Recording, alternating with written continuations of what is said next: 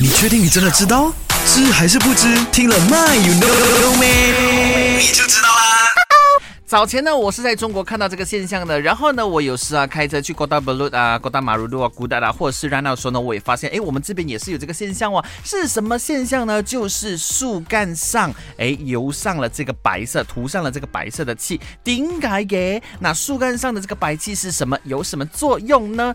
听清楚了，树干上的这个白漆呢，不是油漆来的，它是刷白剂，也叫石灰水，是混合水呀、生石灰呀、食盐呐、动物油啊、大豆。粉啊等等的，OK，作用是什么？作用呢？第一就是防这个害虫。石灰呢具有一定的杀菌杀虫作用，可以杀死啊寄生在树干上的一些呃真菌啊、细菌啊、害菌，提高树木的抗病能力。第二，它可以抗寒，你知道的啦。就对树木而言，早上的阳光很晒，它也必须站在那一边；晚上很冷，它也必须站在那一边，有没有？所以呢，其实呃一冷一热呢，很容易让这个树干呢就是开裂。但是呢，涂上这个刷白剂之后呢，你知道吗？白色嘛，它能够啊，呃。